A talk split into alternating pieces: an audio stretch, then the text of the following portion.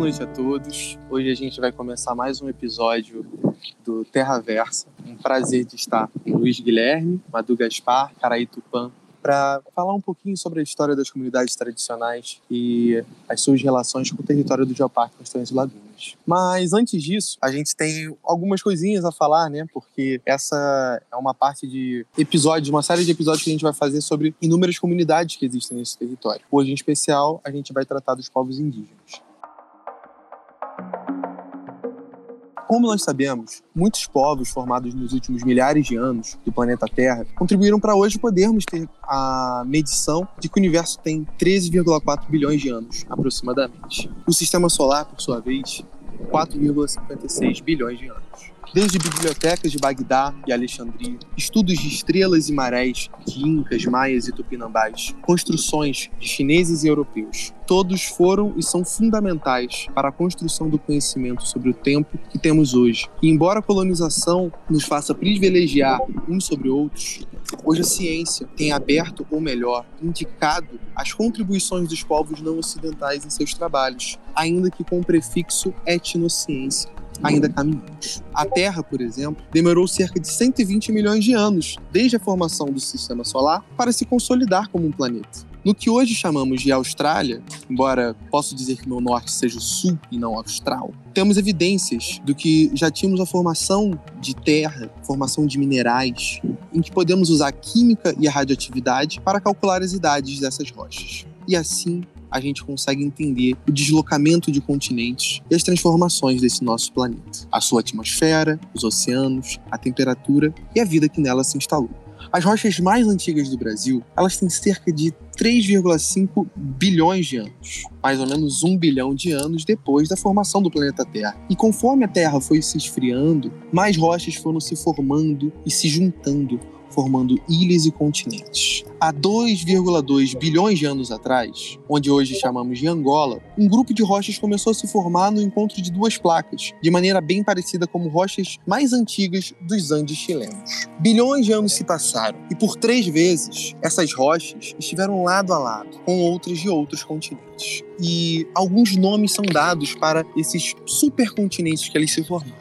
Colômbia, Rodínia e Gondwana são alguns desses nomes. Esse último, Gondwana, ele será muito falado nos próximos episódios, pois este foi o último desses supercontinentes que os terrenos brasileiros ou pindorâmicos estiveram presentes. Há cerca de 800 milhões de anos, começou então essa junção de continentes que os europeus chamaram de Polo Sul e também né, de América do Sul, África, Austrália, Antártida e Índia. Durante 500 milhões de anos, esses continentes ficaram unidos entre si e, por um rápido momento, houve uma união com os terrenos de China, Europa e América do Norte, formando então a Pangeia. Nessa seara, quase 100 milhões de anos depois de terem separado de Pangeia, então finalmente, depois de quase 700 milhões de anos, esse continente que nunca vimos antes continente tão grande, com tantas massas, ele então decide se separar. Decide não, né? A Terra decide se separar. Gondwana então se separa em um pedaço daquele antigo terreno de Angola, de 2,2 bilhões de anos atrás, ele decide ficar em Abiayala, ou que é como o povo Kuna chama esse continente que foi chamado de América. A separação de Brasil e África, ela se deu entre 150 130 milhões de anos atrás. Vejam, a gente estava há pouco tempo atrás falando ali do construção do universo, 4,6 bilhões de anos atrás é o tempo da Terra. Para a gente falar sobre a separação do Brasil e África, olha como a gente está, nossa, tão pertinho do que a gente tem hoje, embora seja um, nome, um número tão grande, né? 150 milhões, 130 milhões de anos.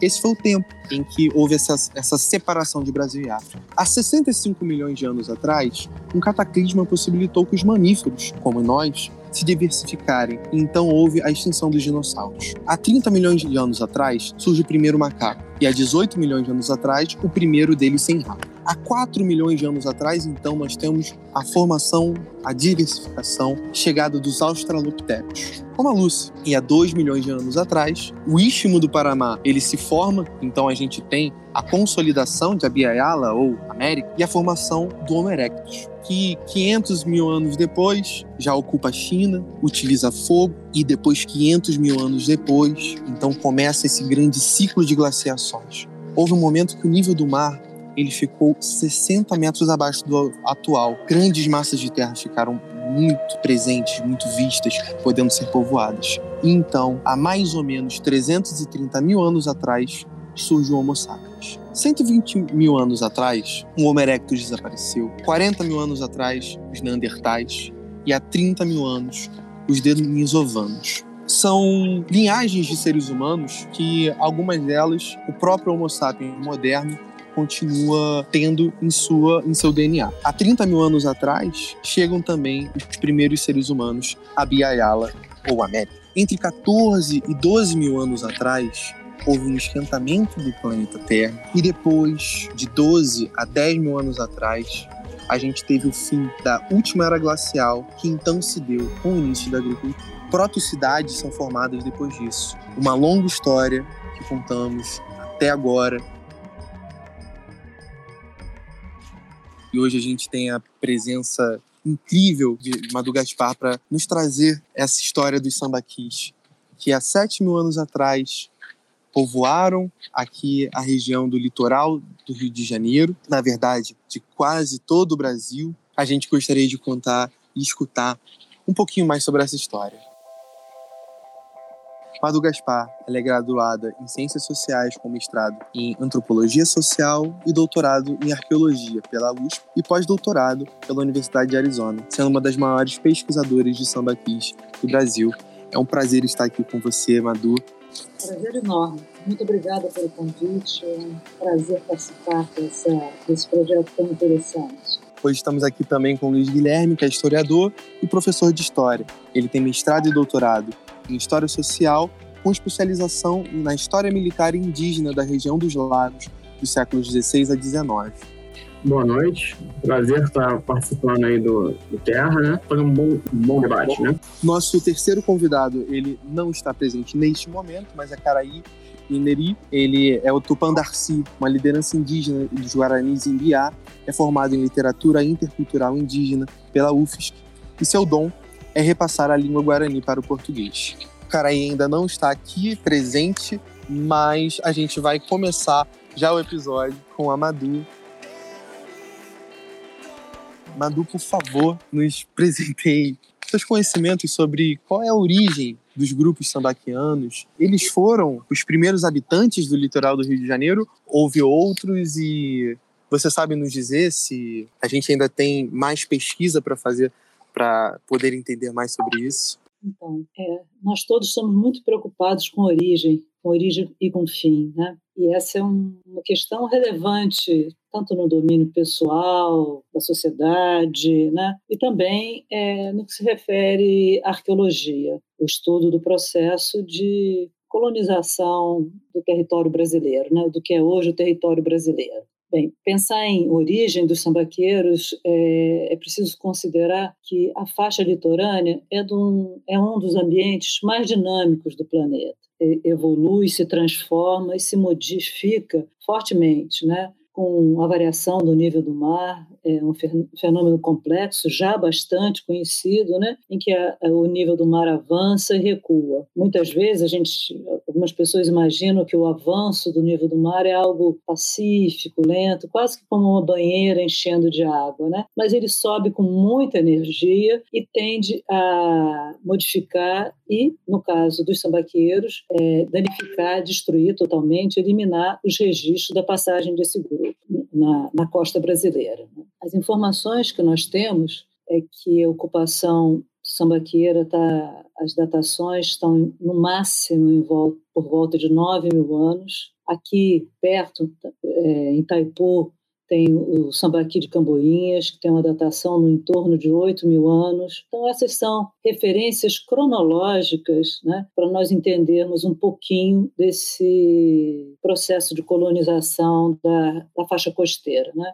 é difícil estabelecer ou dar uma ideia qual é o sítio mais antigo e, em contrapartida, e dando continuidade, também de onde eles vieram. Nós precisaríamos contar com várias datações para poder traçar rotas de migração, né? ou rotas. Né? É, muito provavelmente, como a maioria dos grupos que, que colonizaram, que veio a ser o Brasil, vieram da América do Norte, atravessaram a América Central e aqui chegaram. Né? Mas esse é um, é um modelo frágil de difícil sustentação, já que estamos falando de ambiente extremamente dinâmico. É, nós temos testemunhos da ocupação sabaqueira, praticamente toda a faixa costeira, com características regionais e temporais bem distintas e bem particulares. Né? No sul, na região sul do Brasil, há sítios enormes, de grandes dimensões, é, são montes de 10, 20, 30, 40, até 60 metros, né? um espesso pacote arqueológico. É, cemitérios que foram ocupados durante 10 anos, 20, 30, um século, pouco mais. No restante do país, e aí já falando do estado do Rio, da região dos lagos, que aqui nos interessa, né? os grandes sítios têm cerca de 6 metros, 7 metros de espessura de pacote arqueológico. Há também diferenças significativas em relação a alguns objetos. Né? Muitas pessoas conhecem as esculturas que são características dos sambaqueiros do sul, que representam animais, peixes, aves. Né? E aqui no, no estado do Rio há exemplares de lindas peças, também feitas de pedra, né? mas é, objetos muito finos, são as plaquetas elaboradas, algumas com perfuração, que acompanhavam os adornos. Né? Há também ocupação sambaqueira no, no norte, partir da Baía de Todos Santos, norte nordeste, e aí com sítios com características bem distintas, né, que contam com a presença de, de cerâmica. Então, há muito a estudar ainda, entender esse todo e como essas feições particulares, né, específicas de cada região do Brasil se articulavam e também como é que foram se transformando através do tempo. Em alguns lugares em que a pesquisa está avançada, nós sabemos que no topo de alguns sambaquis, a concha, que era o material construtivo desses espaços, é, em certo sentido, é, substituída por sedimentos arenosos, por ossos de peixe, formando um pacote arqueológico muito distinto, enquanto a parte de baixo tende a ser uma concentração maciça de conchas, que resulta numa uma coloração clara do pacote arqueológico, a parte de cima tende a ter uma coloração mais escura e ter uma presença significativa de ossos de peixe, principalmente, e um número menor de conchas. Mas da base ao topo é recorrente encontrar sepultamentos, esqueletos humanos, ossos humanos. E para dar uma dimensão é, da característica dessa sociedade, eu me refiro a uma grande quantidade de esqueletos. São esqueletos é, eventualmente inteiros, é, articulados na posição fetal ou estendidos, porções de esqueletos rearranjados, ossos humanos arrumados, formando uma espécie de fardo. Né? E essa é a característica mais marcante dessa ocupação. Nós, da arqueologia, conhecemos bem os cemitérios dos sambaqueiros e pouco sabemos sobre o local de moradia desse grupo ou desses grupos. Isso é algo bastante intrigante para você construir conhecimento, para falar sobre o modo de vida dessas populações, né? como é que eles se articulavam, porque a nossa principal perspectiva é um olhar através do ritual funerário, é um olhar através dos ossos humanos, de como eles eram tratados, de como eles se preservaram e os indícios que eles trazem. Estudos indicam que formação de, de tártaro, que era eventualmente comum para alguns desses grupos, né, indicam um alto um significativo consumo de vegetais que nós não sabíamos até então, porque os vegetais não se preservam muito bem foi o estudo dos cálculos dentários que, que revelou essa faceta da vida deles. Antropologia, que é a disciplina que estuda os carvões fósseis, também aponta já para uma agricultura incipiente, que só recentemente começou a ser desenhada. O estudo do ritual funerário indica que eles tinham o hábito de sepultar várias pessoas próximas, provavelmente eles tinham algum tipo de laço quer seja um laço de parentesco, político ou ligado a algum tipo de atividade. Então, os sítios se caracterizam pela concentração de sepultamentos que formam áreas funerárias. Muitas estiveram ativas ao mesmo tempo, outras ao longo do tempo. Esse ritual implicava a manutenção de fogueiras, a, eventualmente a coloração de ossos ou do sedimento todo em volta com ócrito da coloração vermelha, grande oferenda de comida, peixes que eram depositados inteiros ou então porções de mamíferos, além de algumas conchas de grande porte que eram transformadas em espécie de um receptáculo para comida com porções, pequenas porções de peixe ou com porções de, de ossos de peixe ou outras conchas. Né? É, alguns ossos apresentavam marcas de terem sido manipulados ou receberam cortes em algumas posições ou o corpo humano foi rearranjado para formar uma espécie de fardo. E há também o que nós chamamos de sepultamentos secundários. Provavelmente foram sepultados, colocados sobre o sambaqui e um tempo depois os ossos foram rearranjados. No que se refere à sua pergunta sobre origem, nós temos que nos contentar com as informações que nós conseguimos obter desse ambiente tão dinâmico e levar em consideração que as ciências muitas vezes trabalham com ausências, né? E a arqueologia é uma disciplina que trabalha com muitas ausências, né? A ausência do discurso, a ausência das pessoas, né?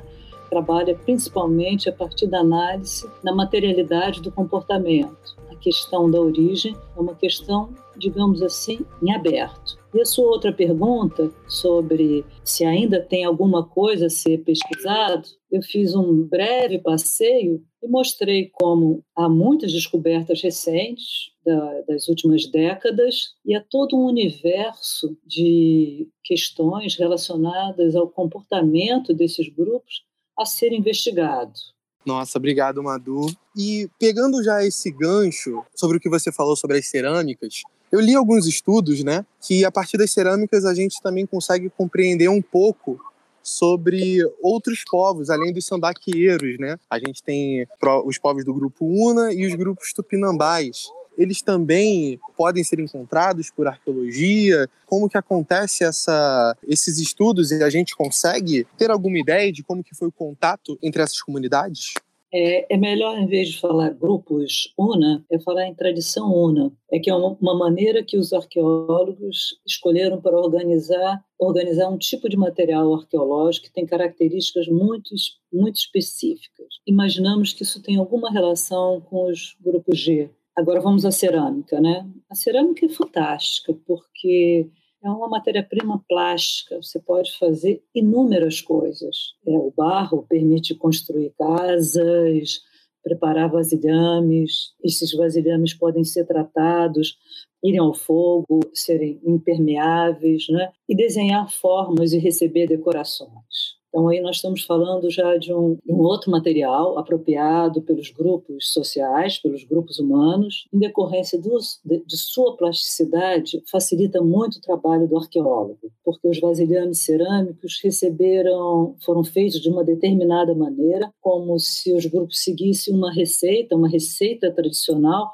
particular e pertinente a cada grupo. Como é plástico, né, permitia decoração, recebe pintura. Então, podemos dizer que existe uma cerâmica é, característica dos Tupinambá. A presença dos Tupinambá está muito bem registrada para a região dos lagos. Né? É uma cerâmica que tem uma característica marcante, que muitas vezes ela recebe um banho de uma outra argila mais clara, que se chama engobo, e ela tem pinturas muito características, muitas vezes em preto, e geralmente tem uma faixa vermelha bem próximo da borda. Também tem uma borda muito característica, que é como se, em certo sentido, fosse, com muito cuidado, é, a ideia de uma assinatura, de fácil caracterização desses grupos. Não só arqueologia, mas também há relatos dos cronistas, né, que informam que esses grupos eles viviam em grandes aldeias, né? Os cronistas que chegaram aqui no Brasil logo no começo da colonização europeia, né, fornecem um amplo material é, sobre hábitos e costumes desses grupos.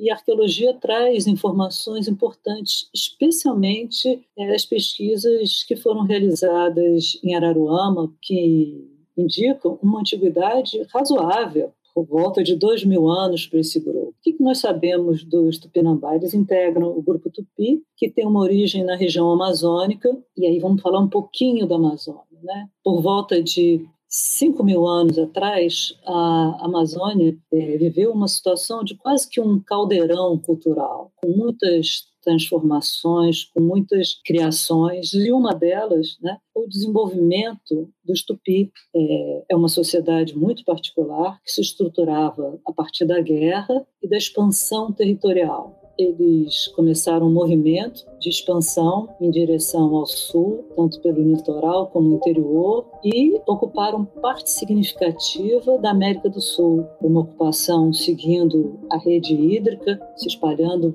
de maneira formando uma espécie de uma renda em todo esse esse território que eu desenhei, e a partir da guerra e da incorporação do outro, né? Para os Tupi, o outro é fundamental, a incorporação de fato através através da guerra, inclusive através da ingestão dos corpos de maneira ritual. E podemos imaginar o impacto que foi a expansão dos tupi para os sambaqueiros, né? que era uma ocupação, até onde nós conseguimos ter informações, pacífica, ou seja, que não resolvia os seus conflitos, os conflitos sociais que são pertinentes a todo e qualquer social, através do embate físico, se contrapondo aos tupi que tinham a guerra como um motor social extremamente relevante porque nós sabemos que ao longo do tempo, a partir de dois mil anos, os Tupinambá foram ocupando a região costeira e no momento que os europeus invadiram o que veio a ser o território brasileiro, já não mais se construíam sambaquis. Os sambaquieiros devem ter eventualmente sucumbido, migrado para outras regiões, podem ter sido incorporados eventualmente na posição de capturados pelos Tupinambá,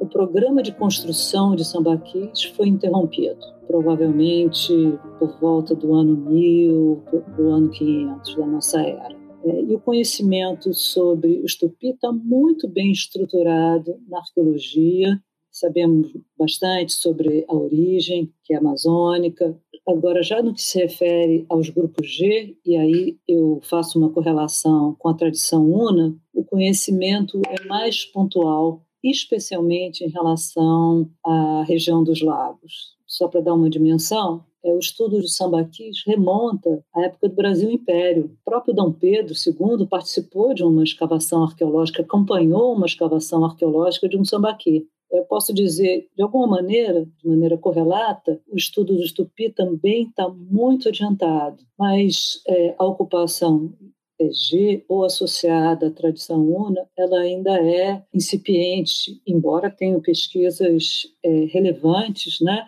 mas ainda não contamos para essa região uma grande quantidade de informações. Né? É um pouco diferente em relação ao G do Sul, é, sul de São Paulo, Santa Catarina, Paraná e Santa Catarina, né? estabelecendo uma correlação, o que pode ter sido o contato dos sambaqueiros com tupi e com G, né, me parece que o contato com, com os tupi foi mais avassalador, né?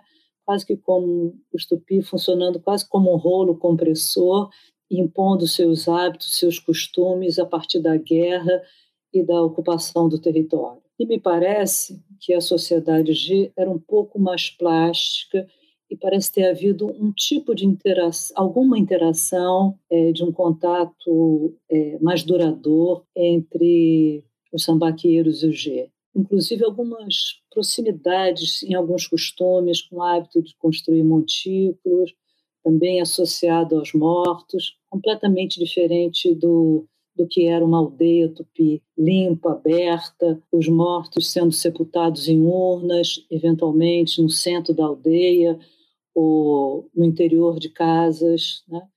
Mas essa é uma questão que precisa ser ainda bem estudada. É, precisamos caracterizar ainda a ocupação G aqui na região dos lagos, entender um pouco melhor. Mas dá para perceber algumas nuances, algumas diferenças bem significativas entre o contato entre o G e o Tupi, né, o Tupinambá, entre, o que, entre os, os, os G. Bem difícil, mas podemos imaginar que o momento em que as disputas e as guerras se estabelecem na faixa costeira, que os sambaqueiros devem ou migrado para o interior, para um local que eles, uma região que eles não estavam acostumados a explorar, vivenciar, e que não tinha também a matéria-prima para construir sambaquis, que a matéria-prima principal, relevante, são as conchas. Então, que pode ser considerado como uma assinatura é, dos sambaqueiros, que são esses grandes montículos com conchas, não tem visibilidade arqueológica. Né?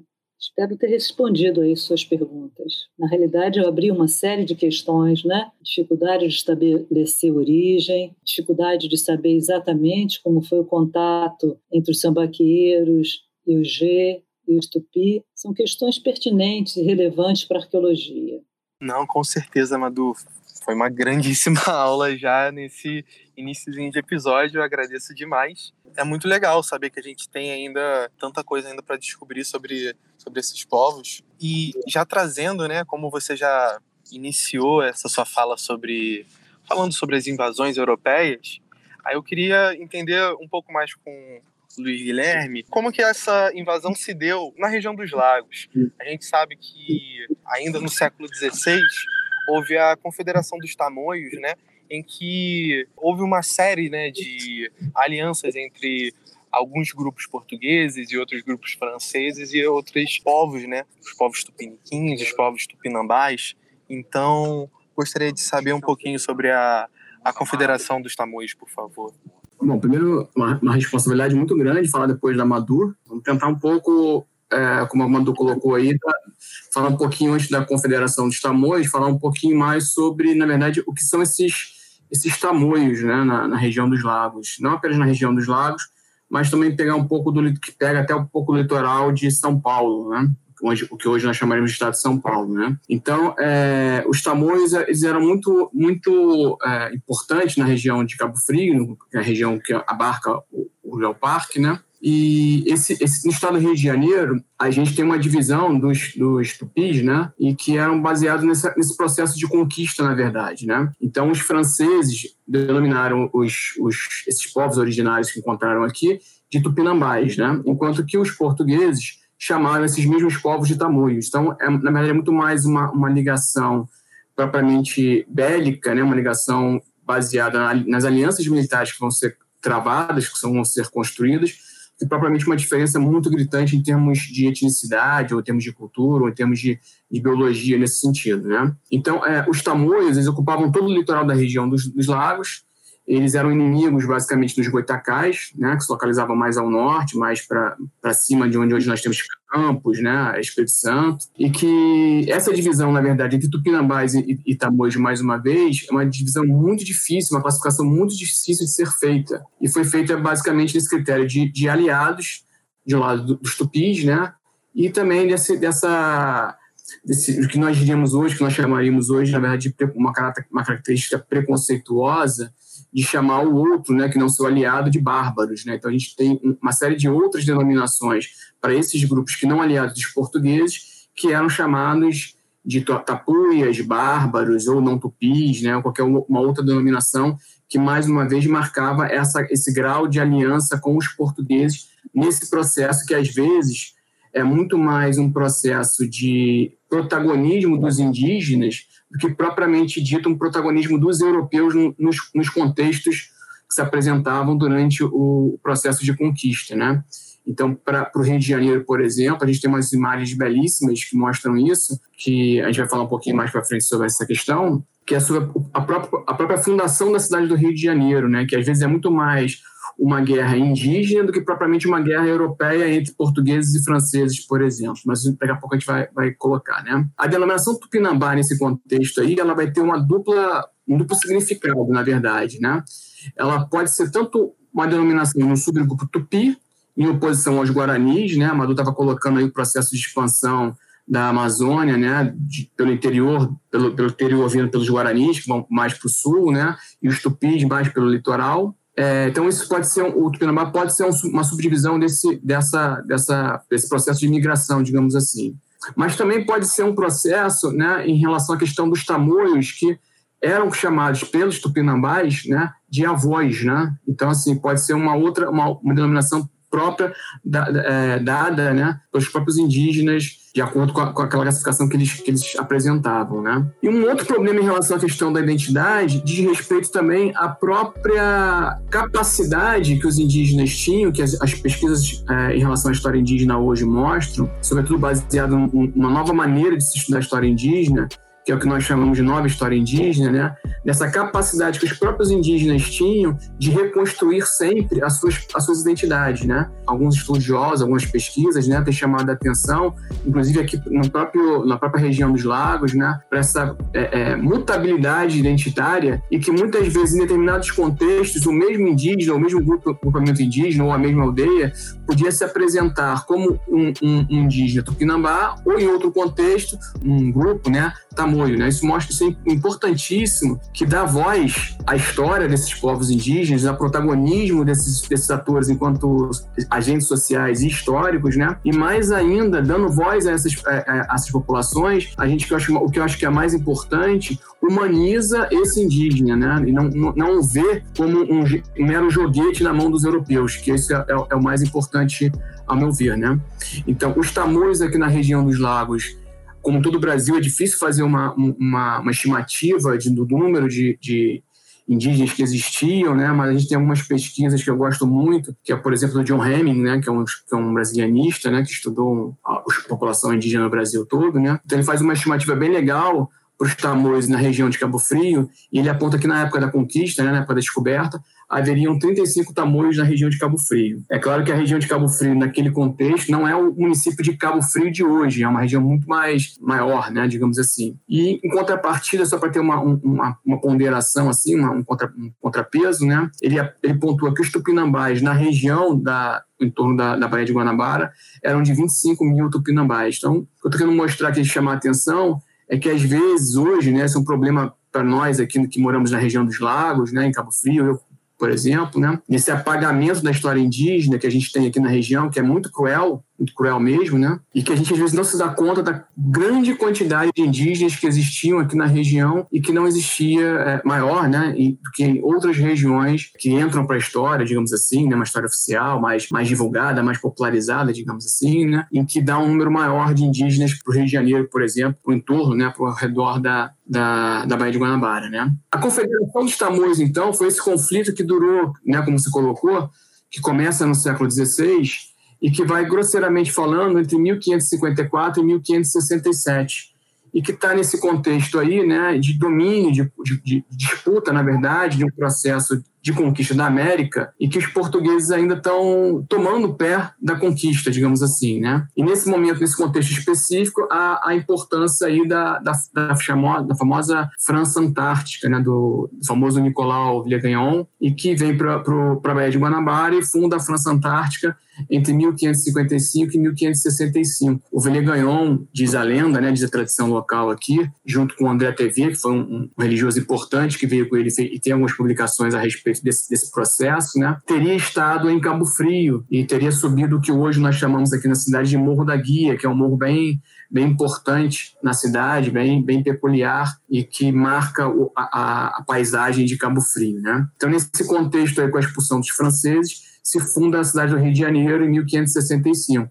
E dentro desse contexto também de proteção do território português, e dentro dessa aliança com, com, os, com os, portugueses e com os índios tupinambás, vai, vai ser criado uma, um cinturão de aldeamentos de, de indígenas aliados aos portugueses, que sobressaem-se quatro ou cinco, dependendo da maneira como você vê essa região, né?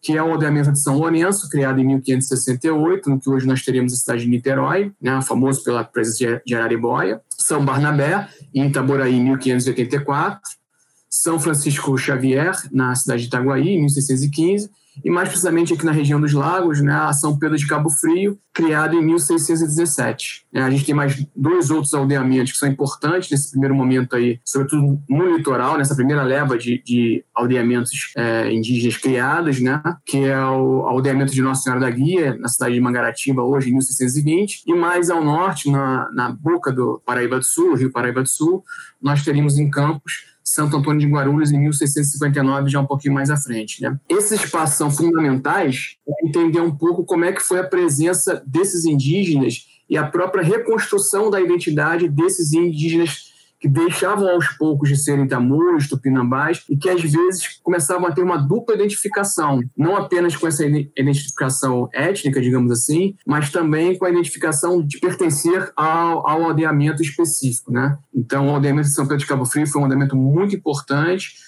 durou até o século XIX, até quase o final do século XIX, até depois da Lei de Terras de 1850, até praticamente ontem, né, 150 anos atrás, e que tem um papel fundamental na proteção do território de Cabo Frio do estado do Rio de Janeiro. Né? A Confederação dos Tamoios movimentou a região de Cabo Frio, porque Cabo Frio, mais uma vez, era uma região importante com a presença de tamoios, então diversas batalhas foram travadas aqui, não apenas travadas aqui, mas serviam de refúgio para as batalhas, para os tamoios que saíam de Cabo Frio e iam atacar o Rio de Janeiro, os portugueses no Rio de Janeiro, né? Então a gente começa a ter, ter batalhas importantes, por exemplo, em 1560, nesse, nessa, nessa visita que os tamoios fazem, saindo de Cabo Frio para o Rio de Janeiro, uma delas acontece em 1560, né? Depois de uma batalha liderada por Mendes Sá, muitos tamoios se refugiam em Cabo Frio, né? E se reagrupam para atacar, é, fazer batalhas que são importantes para esse processo de conquista e consolidação do Rio de Janeiro,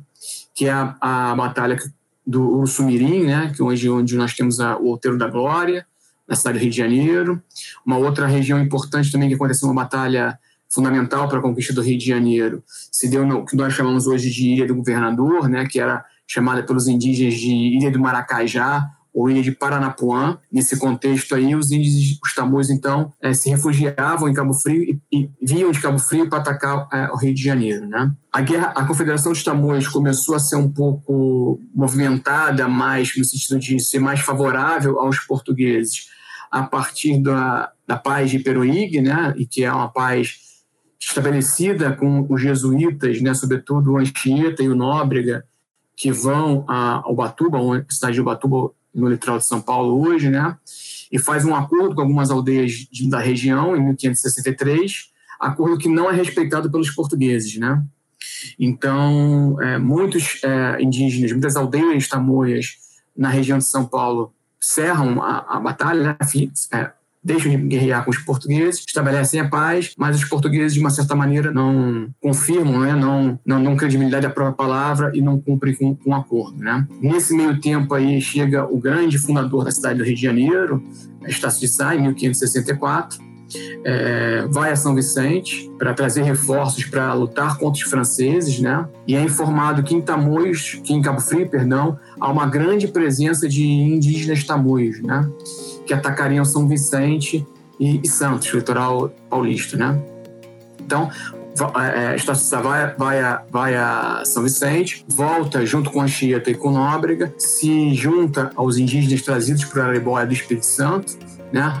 forma uma tropa com aproximadamente 700 homens e começa a fazer uma série de batalhas contra os, os franceses perdão, e contra os tamoios, até que no dia 1 de março de 1565 é a batalha, uma das batalhas mais importantes, que vai acabar com a fundação da cidade do Rio de Janeiro. Né? Nesse contexto aí, você começa a ter um, processo um pouco de paz na, na região de Cabo Frio, ou como eles chamavam na, na, na, época, né? na Banda da Lei, ou seja, a banda do outro lado da Baía de Guanabara, de Niterói para cima. Né? Por isso, o John Hemming fala da região de Cabo Frio como uma grande região, que basicamente ia de um sertão, como era chamava, se chamava na época colonial, né? as áreas ainda não conquistadas ou em processo de conquista, por parte dos europeus, que é do outro lado da Baía de Guanabara, né? Então, algumas sesmarias começam a ser doadas nessas regiões que começam a ser pacificadas bem lentamente, né? A presença dos tamoios continua a, a, é, forte na região, né? Mesmo já com a fundação da cidade do Rio de Janeiro, e até porque os tamoios, mais uma vez, se refugiam em Cabo Frio, né? Então, algumas batalhas são importantes, aqui a gente vai citar algumas delas, três especialmente, né? Uma acontecida em 1 de junho de 1565, quando três naus e, e aproximadamente entre 130 e 160 canoas de guerra, com 3 mil índios, 3 mil indígenas, né?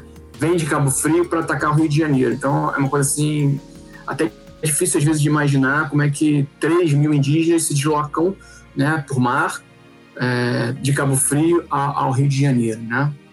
Para alguns, essa batalha foi a batalha mais, é, mais sangrenta de, de, do evento da fundação do Rio de Janeiro, né, da pacificação e da conquista do território por parte dos, dos portugueses. Né?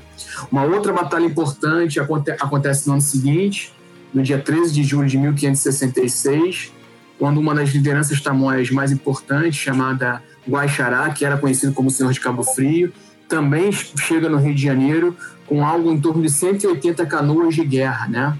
Essa, essa batalha também é uma batalha muito importante, ficou conhecida como Batalha das Canoas. E essa batalha é uma batalha bem simbólica para a fundação da cidade do Rio de Janeiro, porque nessa batalha, então, teria aparecido o fundador da cidade do Rio de Janeiro, que seria o nosso santo padroeiro da cidade, né, São Sebastião, que teria motivado uma explosão e que então os tamoios que estavam ganhando a guerra até então se com medo, né, assustados com um pouco dessa explosão, se refugiam então e deixam é, o terreno livre para a, os portugueses e os tupinambás, né? Então é, essa batalha mais tarde vai ser acreditada a, a, presença, né, e a participação, a aparição de São Sebastião, que é o padroeiro da cidade do Rio de Janeiro, né? E, por fim, a terceira, a terceira batalha que eu estou trazendo aqui, que ocorre é, no, dia mil, no dia 13 de julho de 1566, que também acontece contra o Guaxará, né, senhor de Cabo Frio, e que mais uma vez é, tinha levado para o Rio algo em torno de 180 canoas. Né? Nesse momento, é, a batalha também vai ser ganha pelo, pelos, pelos portugueses. Né? Cabo Frio, apesar dessas batalhas, continua sendo refúgio de, dos tamoios, né? Em represária a isso, o governador do Rio de Janeiro, Salvador Correia de Sá, vai enviar tropas para Cabo Frio para atacar uma liderança importante que permanecia em Cabo Frio, chamada Japuguaçu. Batalhas vão continuar sendo travadas aqui na região dos lagos. Né? Salvador Correia de Sá acaba o período dele, é substituído por um outro governador em 1572, que é o Cristóvão de Barros. Né? As guerras continuam. Outro governador vai assumir que é um governador com mais, mais importância, digamos assim, no processo de, de pacificação, que é o grande Antônio de Salema, né, que vai, vai assumir não mais a capitania do, do Rio de Janeiro, mas a repartição sul, porque a colônia havia sido dividida em, dois, em duas áreas. Né? Então, em 1574, Antônio de Salema vai assumir a, a repartição sul e vai, então, empreender no ano seguinte o grande massacre de Salema, que ficou marcado na história, né? No dia é, 29 de julho, então, em represária a um ataque que os tamoios, mais uma vez, saindo de Cabo Frio, fazem aos engenhos é, de açúcar, de cana, é, localizados ao entorno da Baía de Guanabara, é, montam uma expedição punitiva contra esses indígenas, né? Então, Salema sai do Rio de Janeiro e chega a Cabo Frio, fazendo uma série de devastações, devastando várias aldeias, né, cercando várias aldeias, aniquilando várias aldeias, matando vários indígenas. Né? A batalha mais importante acontece na localidade de Cabo Frio, nessa grande Cabo Frio, que não é mais uma vez o município que nós temos de Cabo Frio hoje, né? Mais uma vez, um tratado é assinado entre os tamoios e os portugueses, e mais uma vez, os portugueses não respeitam esse tratado, né? É, é, difícil também pontuar um grau de envolvimento dos tamoios nessa, nessa batalha aí, mas se estima assim, números que são bastante é, grandiosos, né? em que aproximadamente 2 mil é, indígenas tamoios morreram nessa, nessa batalha e 4 mil teriam sido escravizados. Né? É, é assim, um, número, um número bastante, bastante assustador. A batalha foi tão simbólica, tão simbólica, tão simbólica, né? que os tamoios depois se espalharam por, pelo território é, da América do Sul, né? Alguns depois e vão ser achados na própria Amazônia em 1640, alguns anos depois. É, no, no, Vale do Paraíba também a gente começa a ter relatos da presença desses tamoios fugindo ainda desse, desse massacre, né? Essa violência foi tão grande, tão grande, tão grande, né? Que até mesmo os bandeirantes, que, né, que, que se fala muito na, na, na presença dos bandeirantes que saíam de São Paulo, né, iam para o interior em busca de, dessa primeira parte, né, de indígenas, que, de é, expedições que tentam capturar indígenas para torná-los escravos, os bandeirantes então até deixam de frequentar a região de Cabo Frio, coisa que eles faziam anteriormente, né? É, o local de, dessa batalha, desse, dessa batalha final do massacre de Itamoi, de, do, de é uma controvérsia, a gente não tem uma localidade muito específica, né? Aí, há um problema em relação a essa localidade. A tradição local pontua alguns pontos, né? Os historiadores locais, memorialistas de Cabo Frio, de região da região dos lagos, digamos assim, pontuam diversos locais da presença dessa última aldeia que teria, teria sido sitiada. Né? Então, uma teria sido no próprio pé do Morro da Guia, onde hoje nós teremos um, um, campo de futebol, para quem conhece Cabo Frio, Ponte Nova, quando desce, desce chega na cidade e faz um contorno para ir para o centro, existe um campo de futebol, né? um, um estádio, um ginásio, melhor dizendo, e ali teria sido, segundo alguns memorialistas, alguns historiadores locais, teria se dado a, a batalha ali. É, há um grupo de, de, historiadores locais também que diz que essa última batalha teria sido feita em Saquarema, então Saquarema nessa, nesse momento pertenceria a, a, a essa grande Cabo Frio, né, que, é, que seria a banda da, banda Bandas da Além, onde existiria a presença Tamoios, né? Alguns outros autores locais também situam que teria sido se dado essa batalha em Búzios e até colocam a, a, a Praia dos Ossos, né, uma praia localizada na no centro de Búzios, como Praia dos Ossos, como denominação dos ossos da, desses tamoios que teriam sido achadas, né, embora isso seja pouco falado aqui na região, porque se acredita mais essa Praia dos Ossos a uma outra, a um outro contexto histórico seria a pesca da baleia, né? E também há um estudo de um arqueólogo importante, né, chamado Ondemar Dias, que fez escavações na Praia do Forte e que disse, né, que, que, que pontua que teria sido achado alguns algumas, algumas ossadas de tamoios, que, de, de indígenas tamoios, né, que teriam sido, por conta dessa última batalha, bem colado a, ao forte que dá o nome à Praia do Forte. Né? Então, não há, um, não há uma, uma, um consenso em relação a essa batalha e a, a, presença portuguesa, na verdade, começa a se sentir mais, mais forte e vai, vai se dar, sobretudo, com a fundação da, da cidade de Cabo Frio em 1615, né, com a, em dia 13 de novembro de 1615, quando então é fundada a cidade de Cabo Frio, uma das primeiras cidades do Brasil, e dois anos depois, então, mais uma vez, né, a gente funda um aldeamento de São Pedro de Cabo Frio, com a fundação desse aldeamento que é, é a princípio dado né, para a administração dos padres jesuítas. Né. Alguns desses tamus devem ter permanecido na região e se juntado, né, digamos assim, e se incluído aí, né, se, se colocado dentro desse, desse aldeamento aí do, do São Pedro de Cabo Frio. Então, acho que é, que é isso, né? Esses tamoios têm uma vida bem, bem importante e tem uma, um, uma importância extremamente import, é, relevante para a região de Cabo Frio, o que, infelizmente, aqui na, na nossa localidade é deixado em, em segundo, terceiro, quarto plano. A gente vê que uma das grandes questões que a gente tenta também trazer aqui no Terra Versa é como que a gente tem que repensar a forma de, de fazer história. E, cara, muito obrigado por você ser esse pesquisador expoente dessa nova história indígena, como ela é muito importante. A gente tem pergunta depois, ou, Watson? A gente tem pergunta depois fora da pauta para fazer entre os? Olha, se vocês quiserem, inclusive, conversar entre si, a, a, a, gente, sabe, fica extremamente feliz se vocês quiserem pegar ganchos e é, aproveitarem um pouco da fala do, do, do outro. É, isso acontece direto e é uma das coisas que eu acho que é mais, mais bacana assim, no podcast. Fiquem à vontade. Sabe por quê, Madu? Porque assim, posso te fazer, ah, fazer uma, uma confissão de, de, morador da região dos lagos e perguntas que às vezes as pessoas fazem, né, por desconhecimento total, né? talvez você possa colocar. As pessoas aqui confundem muito, se é que é possível confundir, ou chamam, não sei se é o termo correto, né? Se confundem ou chamam, ou se podem chamar, ou se de fato isso pode, ser, pode acontecer, eles chamam sambaqueiros né, de indígenas. Então, é, é, talvez fosse legal pontuar né? Se a gente pode chamar os sambaqueiros de indígenas, se pode, por quê, se não pode, por que não pode. Luiz, primeiro, obrigada pela aula, né? Belo passeio. E a tua fala dá uma dimensão para o grande número de nativos, né? Densidade demográfica, né?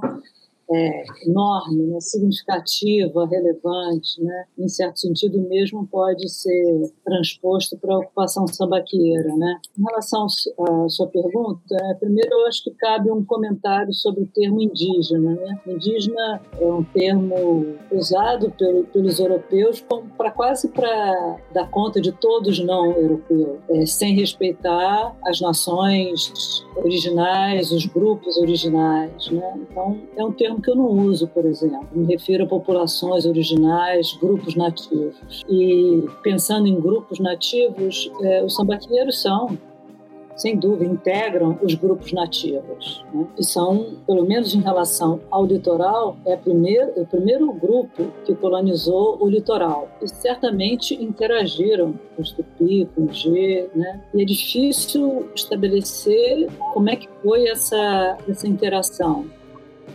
Esse é um ponto que está ainda sob investigação e é preciso que a arqueologia avance bem mais sobre o momento final da ocupação sambaqueira, né? como é que se deu é, a desestruturação desse modo de vida e para entender um pouco a interação com esses grupos nativos, né? É, então, certamente são é uma população original, uma população nativa. Se há uma relação de continuidade entre os sambaqueiros da região dos lagos, do litoral nordestino e do norte, né? pensando aí na região amazônica, é preciso sempre botar em pauta que a cerâmica mais antiga das Américas é proveniente de um sambaqui, é o sambaqui do Taperinha, ali no Baixo Amazonas, está datado por cerca de 7 mil anos. Então, isso mostra que há muito a investigar para entender a relação desses grupos com cerâmica, né, que é essa matéria-prima que tem enorme plasticidade e que na Amazônia uma explosão de, de criatividade, inclusive com os grupos Tupi, Tupi Guarani, né, que são excelentes ceramistas, né? Então há muito que, que investigar ainda, mas certamente os sambaqueiros integram as populações nativas. E aí, pensando na, na, sua fala, né, você traz números relevantes, né? E eu fiz uma conta rápida aqui, né? Você fala na, na Batalha de Salem por pelo menos dois mil mortos, né? Que seriam sepultados, teriam ter dado conta dos corpos de tantas pessoas, né? E um corpo humano tem um pouco mais de 200 ossos, né? Certamente isso deve ter ficado registrado na Terra, deve ter uma marca significativa. Estamos falando do que? Qual era o costume da época? Não dá para pensar que era é, um ritual funerário é, característico dos tupi. Né? Deve ter sido uma situação de exceção e lidar com tantos corpos. Né? E nós, humanos, é, tendemos a não deixar os corpos humanos sem algum tipo de tratamento. É possível pensar, e só pensar, só uma reflexão, que pudessem ter sido reunidos em alguns algum lugar, até para dar conta é, de todos os processos no momento que a vida cessa, né? É, das doenças. Eu imagino que tem uma, uma, uma, marca, uma assinatura no terreno muito grande, essa quantidade significativa de, de corpos, né? Eu acho que falta ainda certificar, né, da presença, onde se deu é, essa, esse, esse descarte de corpos é, assim, é, na verdade, os números são muito, muito variáveis, né? É muito difícil você fazer um quantitativo. Talvez esse número seja um pouco grande, né? Para tentar evidenciar a questão da grandiosidade do fato, né? Porque, de, de fato, né? Você é, matar duas mil pessoas e pacificar uma região, você passa a ter um outro problema, que é isso que você colocou, né? Como, onde você vai jogar essas pessoas, né? O corpo dessas pessoas vai ficar, vão ficar aonde? Então, foi feita uma bala comum, uma vala rasa, foi deixado simplesmente ao tempo, né? E a vegetação cresceu e incorporou, né? Não sei, não sei como é, é o termo técnico que a gente pode usar aqui, né? Os animais foram lá e comeram. O que aconteceu com, com essa materialidade, né? Como é que se deu a decomposição desse, desses corpos, né? Esse é um problema, né? E aí tem um outro problema, né, Madu, que acho que você pode falar com muito mais propriedade é, em, em, em um aspecto, né?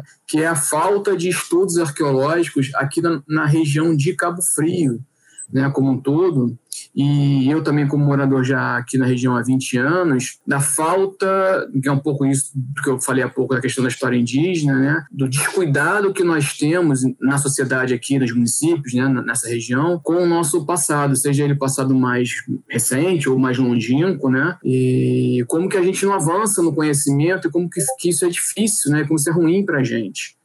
Então, é, acho que você poderia falar um pouquinho mais sobre essa falta de estudos aqui na região, talvez. Sabe, eu acho que não é uma coisa particular específica da região. Né? Eu acho que essa é uma marca é, significativa dos tempos e do nosso país mesmo, né? Parece ter uma valorização sempre do que vem de fora, do que é moderno, do que é novo, né? Tem ter um olhar é, interessado, profundo para as coisas da Terra e para o nosso passado. Eventualmente, em alguns momentos, você tem é, investimento de pesquisa numa área, depois em outra. Né? Teve um momento que teve muita pesquisa na região de Cabo Frio, na região dos lagos, né? O próprio Andemar Dias, que você mencionou, mas a professora Lina Knaip, do Museu Nacional, professor Oswaldo Herédia, Cristina Tenório, Lília Cheuíce, vários pesquisadores, né? Oswaldo Herédia. Eu mesmo fiz minha tese de doutorado na região dos lagos. É como se um outro tema, ou que é, as condições que existiam naquele momento para o desenvolvimento da pesquisa é, não estivessem presentes agora, os pesquisadores estivessem se voltando para um outro lugar, né? Mas eu acho que, que cabe também aos moradores, às autoridades, propiciarem essas condições. Porque no momento que começa a ter uma pesquisa, essa tem um desdobramento, suscita o interesse dos colegas, das pessoas que lidam com os museus, com as exposições, começa a funcionar como uma bola de neve positiva, né, de criação, de envolvimento da, dos moradores, né. É, Cabo Frio já viveu isso, né, com palestras, né, pensar em, em Arraial do Cabo, Arraial do Cabo tinha um movimento dos escoteiros de controlar o caminhar das dunas que apresentavam, que expunham materiais, né? haviam é, ligados aos escoteiros que colecionavam. Isso, em determinado momento, esse acervo ficou na prefeitura e isso não foi adiante. Né? É preciso que haja um certo casamento entre moradores e pesquisadores né? É, e as autoridades, né? para que possa possa ter esse aprofundamento da pesquisa. E a pesquisa arqueológica, como na sua área também, né, é uma pesquisa que demanda tempo, né, investimento, né? Então é preciso que existam condições para fazer pesquisa. E nós temos que criar isso, nós é, brasileiros, né? Se esse é nosso interesse, né? Mas essa região é uma região extremamente é, relevante, especialmente para a pesquisa de sambaqui. O sambaqui do Forte, estudado pela Lina Knaip, é uma referência. Você tem, tem, tem vindo a, a Cabo Frio, a região? Não, tem um tempo que não. Pois é. Então, assim, é, é lamentável. É, a gente está no, processo, tá no processo, na verdade, aqui na cidade, em especial Cabo Frio agora, né? É, já há alguns anos de especulação imobiliária assustadora. Então, assim, passa por tudo, por cima de tudo. Nós tivemos recentemente o, o último vestígio de uma característica importante para a história do local, né? Para a identidade do local, que era a questão do comércio de sal. O último galpão de sal do século XIX ruiu, e ruim mesmo, e sim, a prefeitura nada fez, o Conselho de Patrimônio nada fez. Então, é assim, é difícil, muito difícil, muito difícil mesmo.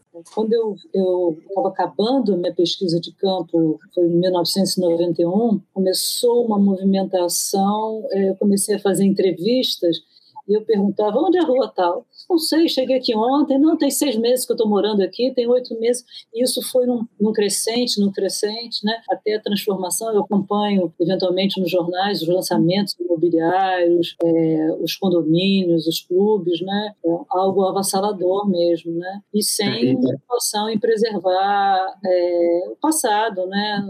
toda a nossa história, né? Em Búzios, em Búzios também nós temos um, é, algo potencializado, nós tivemos um na Rasa ali, onde tem sítios arqueológicos importantes também, né? Nós tivemos um projeto que é um tempo sem passar na Rasa, no bairro da Rasa. Nós temos um projeto lá da cidade, né? um loteamento desse chamado Aretê, que você passa na estrada, você fica imaginando o impacto que aquilo ali não tem, não apenas na questão ambiental como um todo, né? Eles, redesenharam as entradas para cada casa ter o direito de ter o seu barco na garagem. É, é uma coisa assustadora, assustadora. E assim, e, e naturalmente, é um, né, a gente tem, tem o Sambaquis lá do Rio Una, que é ali perto, né? É, e assim, é, é uma coisa de chorar, de sentar no chão e realmente chorar. É, falando em Búzios, você mencionou a Praia dos Ossos, né? Ali tinha um sambaqui. E o que, que caracteriza o sambaqui, né? Quantidade enorme de conchas e ossos humanos. Muito provavelmente essa praia se chama Praia dos Ossos por conta desse cemitério, que deve ser bem antigo, né? Deve estar por volta de 3 mil anos, né? Ah, provavelmente são ossos humanos. É, pois é, então, é, é, isso, é uma das explicações para o nome Praia dos, do, dos Ossos, né? Teria, então, um, um, colega memorialista local acredita a Praia dos Ossos, não ao Sambaqui, na verdade, né? Mas a esse massacre de Salema. Há outros colegas, na verdade, que pontuam, porque ali Búzios é fundada por conta de uma armação de baleia, né? a pesca de baleia, que a baleia, então, depositariam sócios de baleias ali. Mas é isso, né? Então, a memória também, às vezes, é muito memória local, né? Muito fugaz, né? Então, falta colado com a memória, né, par com a memória, é, estudos históricos, arqueológicos, para você refinar realmente o, conhecimento, né? Porque a memória é traiçoeira, né? Ela trabalha com é, as emoções, né? Então, cada vez que você relembra, você cria um pouco, né? Mas certamente é um estudo que aprofundasse poderia chegar a essas questões. E eu imagino que é, é um massacre, né? Deve ter marcas, né? Um estudo voltado para descobrir, né, eventualmente com técnicas modernas, né, é, é possível, né? O outro lado é acompanhar essas grandes obras, elas podem estar remexendo em terrenos que, que guardam informações relevantes, significativas, né? Mas esse é um desafio enorme no país que nós vivemos. Ainda mais nos tempos de hoje, né? Não, é desse que eu estou falando. Esse que eu estou falando. É, agora, por outro lado, há muita tecnologia para arqueologia, né? Investigações com, com radar de solo, com imagem, né? Há muita possibilidade tecnológica, né? Uma coisa não compensa a outra, né? É, nem eu estou fazendo isso, mas é possível hoje em dia construir conhecimento eventualmente de maneira mais rápida do que só com a pazinha, como era em 1990, 1980, né? Temos esse lado aí dos avanços tecnológicos. Porangará, Porangacaruca, Porangapituna. Este é o sétimo episódio do Terraversa. Neste episódio, a gente vai começar uma série de episódios sobre as comunidades tradicionais que ocupam e ocuparam o Geoparque Costões e Lagunas. E por que escolhemos o Nhangatu para É muito importante a gente entender que, pelo menos desde as reformas pombalinas, Marquês de Pombal, aquele que foi ministro de desenvolvimento do Brasil no final do Brasil colonial, ele colocou as línguas indígenas, que eram inclusive as mais faladas no território brasileiro nessa época, em estado de crime. E isso reflete em como houve essa transformação a um ponto de que aquela terra que antes chamávamos de Pindorama, hoje é chamada de Brasil. Este episódio teve que ser gravado em duas partes. A primeira parte, nosso representante da aldeia Mata Verde Bonita, aldeia Maricá, o Caraí Tupã, ele não pôde participar. Na segunda parte, Caraí estava no acampamento Terra Livre, que é um encontro dos povos indígenas que acontece todo ano em Brasília para reivindicações políticas. Poderemos escutar ao fundo também nessa segunda parte os sons e os rituais que estavam acontecendo ali em loco durante a gravação dessa segunda parte, o que com certeza deixa esse episódio ainda mais especial. Além disso, a gente escolheu essa data de lançamento do episódio para que ele caísse bem próximo de um evento muito importante, muito legal que vai rolar do Geoparque Questões de Lagunas, que é o terceiro workshop.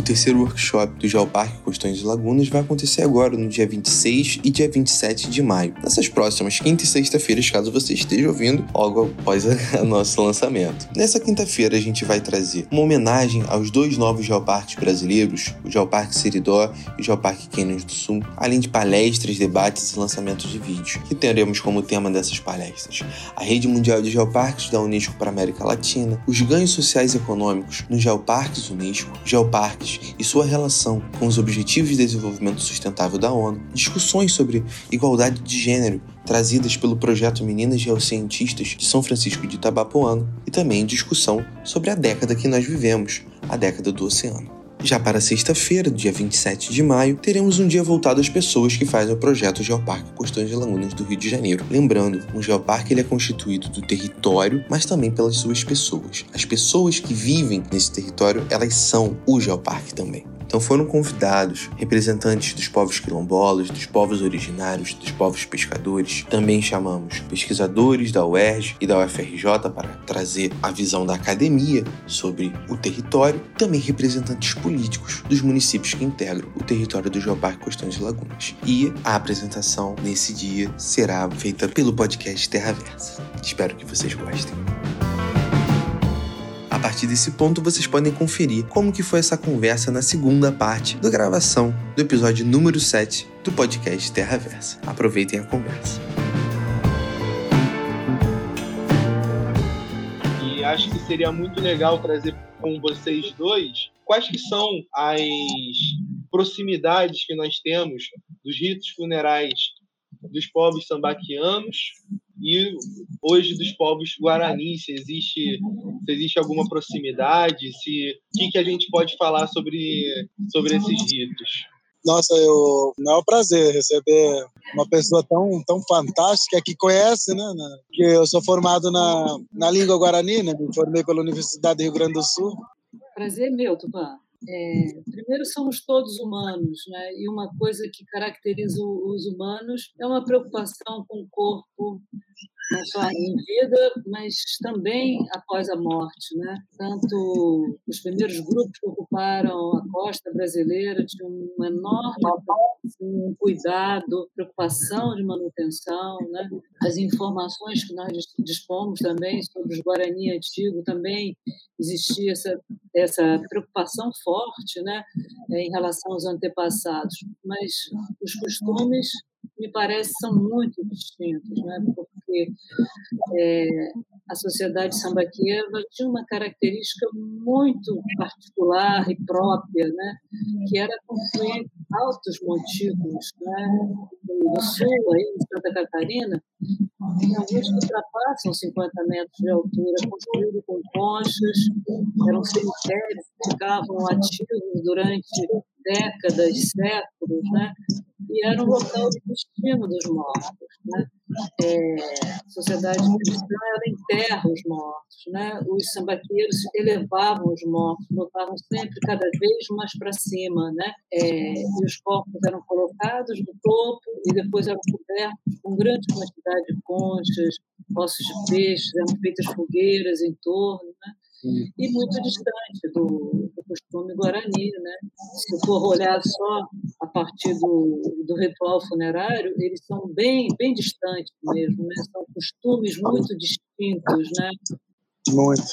Você poderia nos contar um pouco de como que, que hoje os guaranis tratam os corpos? Assim, né, eu, assim, eu acredito que eu, eu vim para uma missão, né? Uma missão de eu não sei nem assim me explicar direito, porque eu venho desde cinco anos de idade, né? Assim, acompanhado pelos mais velhos da aldeia, que passaram a transmissão dos seus conhecimentos, do seu conhecimento espiritual. E estou desde cinco anos acompanhando eles, estou com 46 anos.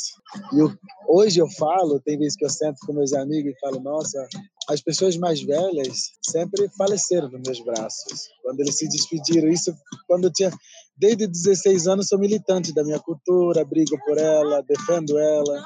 Nós fazemos ritual sim de despedida quando nós antes queridos vão se despedindo, nossos tecuá, né?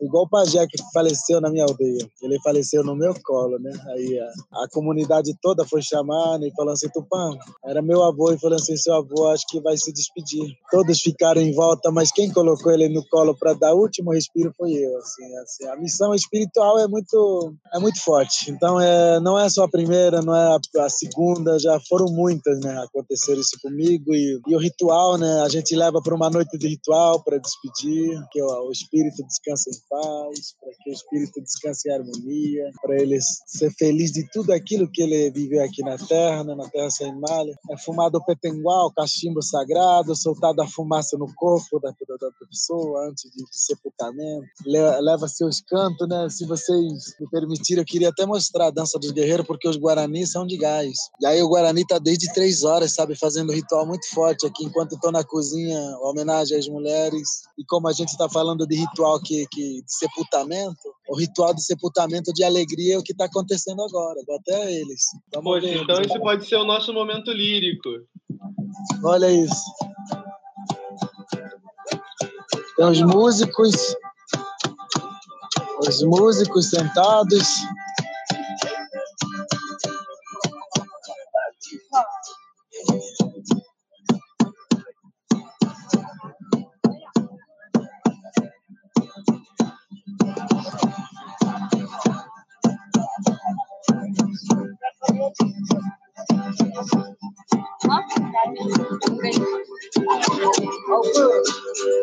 Aí, aí fuma-se o petenguá que eu estava falando, cachimbo sagrado.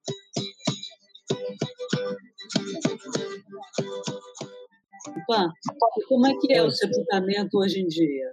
Então, hoje o sepultamento ainda, eu, eu prefiro né, da, da, da, maneira mais antiga, porque eu não concordo de você sepultar num caixão tão, tão, tão, tão diferente, tão encaixotado, porque nós temos a nossa conexão espiritual, não só espiritual, a nossa carne, ela está muito envolvida, ela, ela é a terra, ela é a natureza é maior prazeroso você estar tá em conexão. A, o ante que está falecendo é precisa estar tá conectado com a terra, diretamente com a terra. Então, a gente, os mais antigos ainda passam para nosso conhecimento de que é importante nós sepultarmos como antigamente, porque é uma maneira de oferecer harmonia, descanso em paz, mas sim acreditamos de que aquele espírito ele retorna em outra vida. Então é o espírito que se foi agora, ela vai nascer através de uma criança, espírito renovado. Então, e como como os teus antepassados faziam o sepultamento? Como é que era? Eles faziam mais, né, eles ou eles faziam é, em urnas, né, feita de, de, de, cerâmica, ou ele é enrolado numa palha. É, são, são duas coisas. Ou é a palha ou é, ou é aqueles é um tipo de uma panela de barro, né? Quando quer transmitir o conhecimento de um mais velho, de, de, de um importante velho, porque os mais velhos para mim são nosso nossa fortaleza, a nossa ah. biblioteca viva que nos ensina até hoje. É, se se queremos preservar para que os jovens possam não perder tudo isso, é uma maneira de sepultar naquele barril de, de, de, de, barro, né? Aquele, parece até um balde, né? Tudo em cerâmica. É uma maneira de nós preservar e nós sempre resgatar todo o conhecimento e passar para o jovem de quem ele é. Mas quando a gente quer que o ante querido, é porque tem família, né? Que fala que se o ante querido quer descansar em paz, então é, e que não seja incomodado para não passar para não passar por esse processo, nós preferimos colocar em cima de uma palha e fazer o sepultamento para que ela tenha conexão, ele tenha conexão diretamente com a terra, porque terra viraremos, né? Então, os sambaqueiros não tinham, é, eles não tinham hábito de fazer essas vasilhas grandes de cerâmica. Não, não, não eles né? não têm. Eles não tinham esse hábito, né? Então, é possível que eles também embrulhassem palha e colocavam no ambiente com muita concha, né? Porque a concha libera cal e que ajuda a preservar, porque eu acho que a preocupação deles era preservar. Né? E também eles usam muito para identificar seus guerreiros é. e também para fortalecer é, cristal. É por isso que você encontra muito cristal nos sambaquis. Né? No Itaipuaçu, é, tivemos uma aldeia e até, até hoje né, tem um cemitério preservado, um cemitério de 10 mil anos, né? do Itaipuaçu, lá em Camboinhas.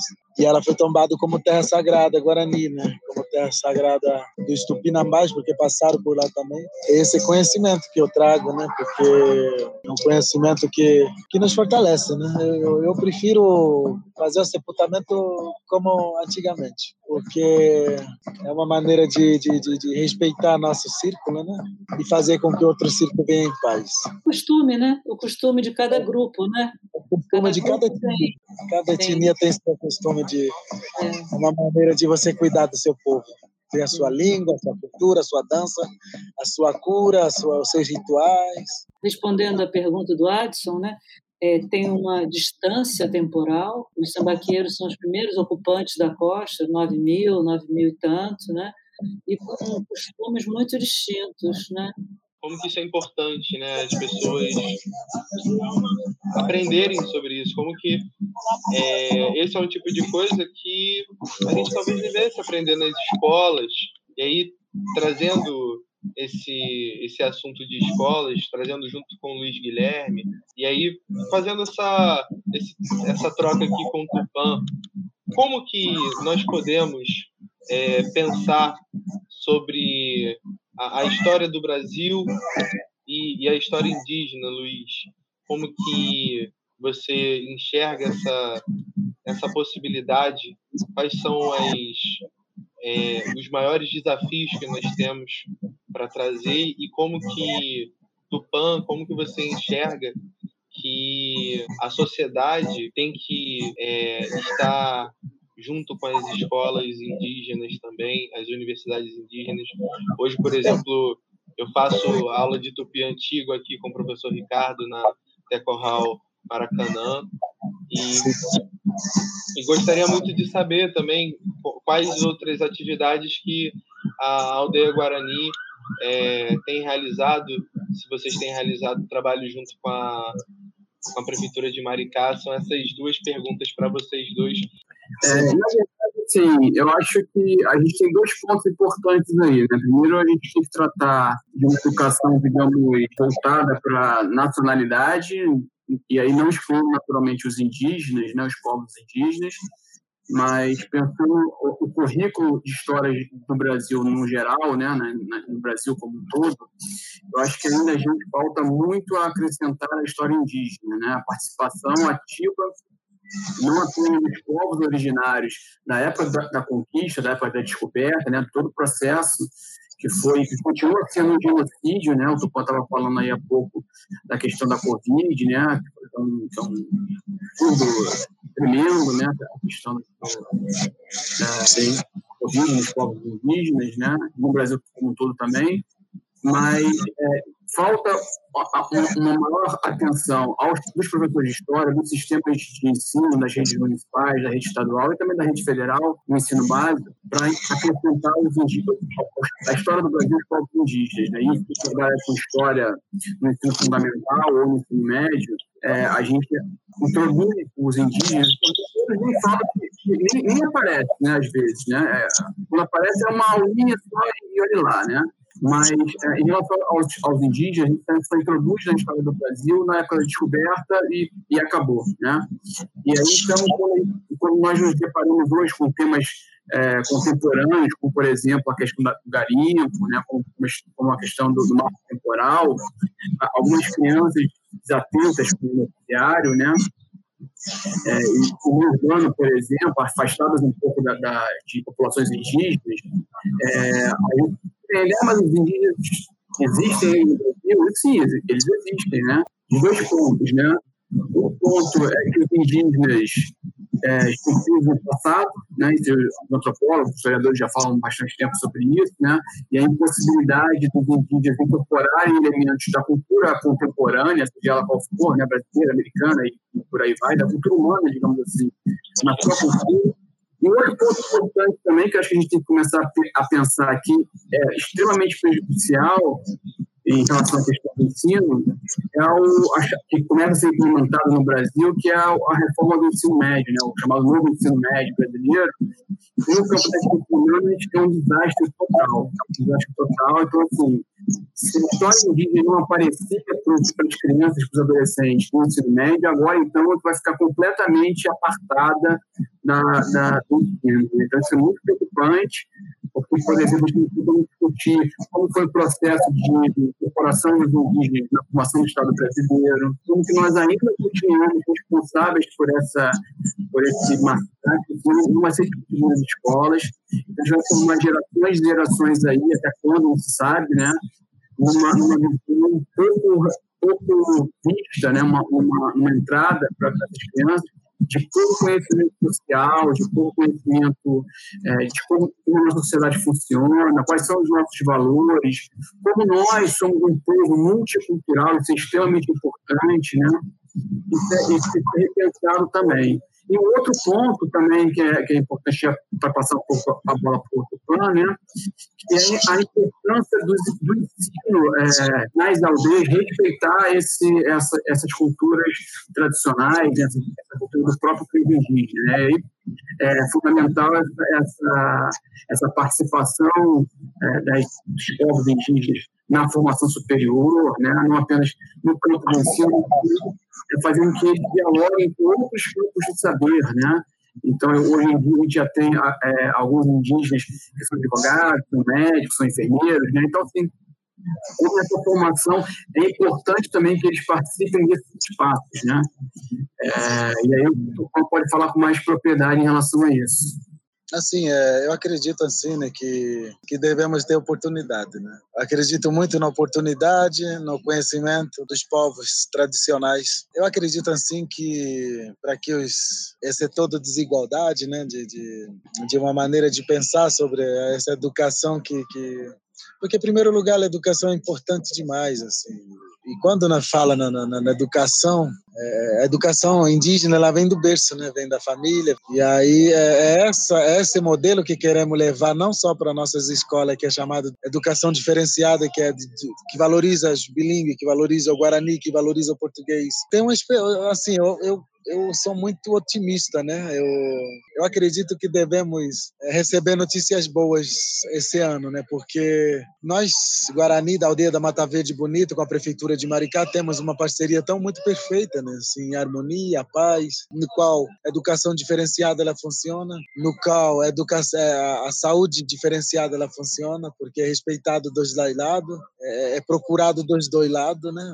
Os médicos normais, os pajés normais da aldeia, para que valoriza os dois lados das moedas, né? A gente precisa ver esses dois lados. E eu tenho esperança porque nós somos convidados para criar um livro didático de uma maneira certa, né, na educação, quando fala da educação, né? Porque a nossa história, infelizmente, ela, ela é contada de uma maneira errada. O livro precisa, esse livro da, da nossa, que nós representa, ela precisa ser extinta, né? Porque tem livros que falam é diferentemente, né? Muito diferente daquilo que é realidade, né? Do nosso pensamento, do nosso manifesto, a nossa maneira de ser. E o município de Maricá propôs, né, que nós, né, professores, né, formados, damos oportunidade para trabalhar nas escolas, todas as escolas, redes municipais, né, de Maricá. Então, esse é o projeto que acredito muito de que se você plantar semente, né, essas frutas podem dar outras sementes. Então, é é com esse olhar, com essa esperança de que assim, o, o, prefeito de Maricá quer que os alunos não indígenas é, vivem as nossas vidas também. Então, é, já vivenciamos essa, essa experiência na nossa aldeia. Os,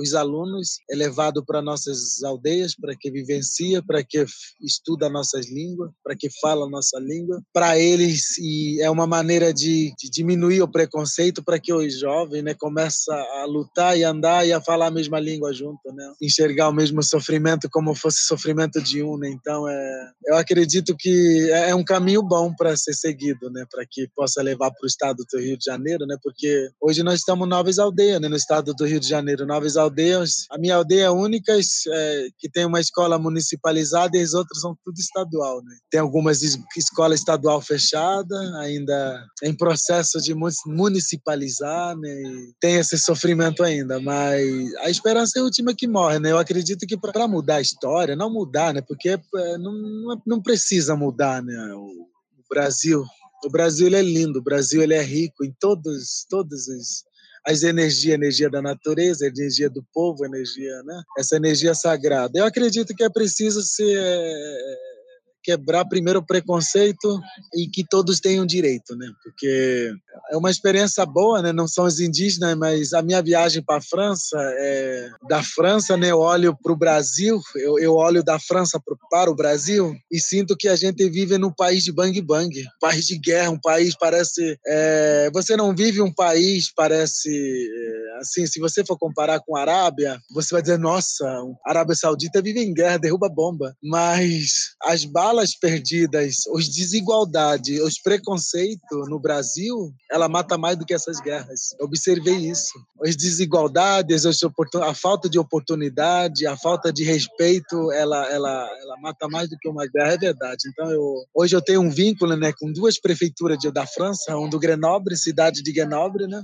Um país que eu amo muito, que hoje é um capital mundial da Cidade Verde, e cidade de Chamonix, na França, que é, é uma cidade capital mundial do esqui, então eu conheço a prefeitura de lá. É incrível, você dá prazer de se pintar, dá prazer de você colocar seu cocá, dá prazer de você colocar suas pinturas, dá prazer de você falar na sua língua materna, maior prazer você apresentar a sua cultura, porque a cultura indígena, ela é respeitada, nossa, como uma salvação para eles, né? E que pena que no Brasil aqui a gente não é visto dessa maneira, né? Então é, é, triste isso, né? Mas eu creio sempre que amanhã vai ser melhor, porque estamos sempre plantando fruto, a semente do bem, a energia do bem. Eu acredito que isso vai fazer com que. Eu acredito muito que a energia negativa será quebrada e o nosso Brasil será diferente.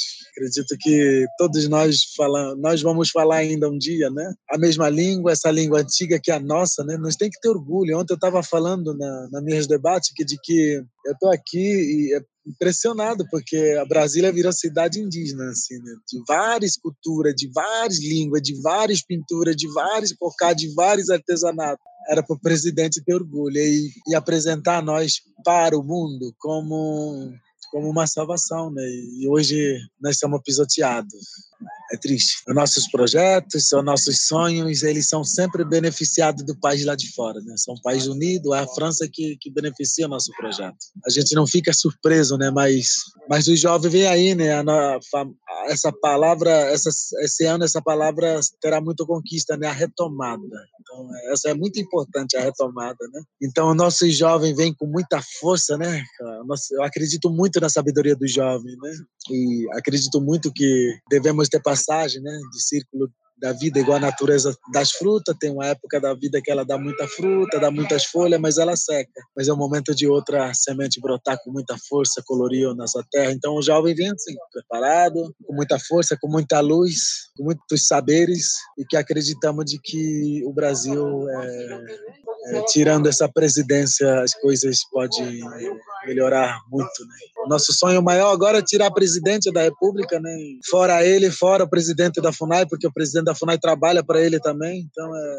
o presidente da FUNAI hoje ocupa uma cadeira para poder se manifestar contra os indígenas. Né? Então, é... é muito triste. Mas aquilo que eu falei na mensagem nossa, né? É, os jovens vêm com muita força, com muita sabedoria, com muita dedicação. Acreditamos que amanhã o Brasil será um país de todos. Eu acredito muito nessa palavra, que o Brasil ela tem tudo para ser um país de todos, de todas as etnias, de todas as cores, de todas as culturas, de todas as linguagens. Então é de todas as, as escolas, de todas as bibliotecas, né, que precisa ser valorizado. Então é essa é o meu grito, né? Essa é a minha mensagem de que somos um, nada de divisão. A gente não tem divisão. Queremos somar força com todos vocês que são preocupados com a nossa cultura, né, e com o nosso bem-estar no Brasil, porque a gente perde muita árvore todo ano, né?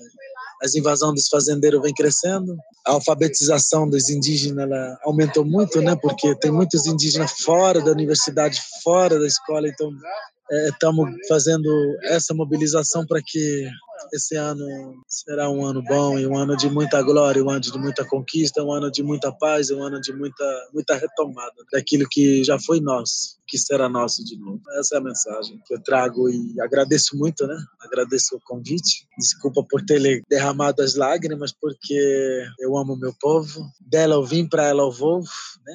Eu queria deixar uma mensagem em Guarani, se vocês permitissem. Taueka tu, taueka tu nyanderu tu panta nyane mumbarete ja vive jo pio mementa ja guatá e vamos poranta já já pode o pio meme. Ah, é verdade que queria por escuro de pai, jo pio meme já guatá. Digo para vocês que devemos estar unidos, né? independente do, da cor, independente da etnia, independente da bandeira. Nós não estamos aqui para levantar bandeira, mas sim, nós estamos aqui para poder dizer bem-vindo a todos, que devemos se unir e que unido as energias transformam um país melhor e que acreditamos de que todos será salvo, né? Principalmente aquelas pessoas que lutam pelo seu bem-estar pela, pela proteção dos seus filhos, dos seus netos, das suas famílias. Então, é pela valorização de cada vida, né? Então essa é a mensagem. Até Gudireta, até, até, até, até. Deixa eu olhar de um outro lado, né? Assim, pensando na fala do Luiz Guilherme e do Tupã, né? A arqueologia tem uma renovação no momento que ela faz pesquisa colaborativa, que arqueólogos e grupos nativos se juntam para investigar, produzir conhecimento, reconhecer espaços locais antigos, né? E isso é, traz uma nova interpretação, aprofunda o conhecimento, tanto para esses grupos como para os arqueólogos também, né? Falando um caminho que que Tupan está apontando, né? De colaboração entre segmentos diferentes da nossa sociedade, né? Eu aproveito já para me despedir, agradecer a Adson é, o convite, a Luz Guilherme a possibilidade de te ouvir com informações tão importantes e o Tupan, né, que contou um pouco da, da história do grupo dele. Muito obrigada. É, eu que agradeço. Nossa, é um, um, privilégio estar com vocês. Cada um de vocês, eu quero, quero que essa energia seja sempre, né? E que, que todos nós formamos um, uma família, né? uma corrente. Nós representamos esse povo. Nós somos defensores dessa.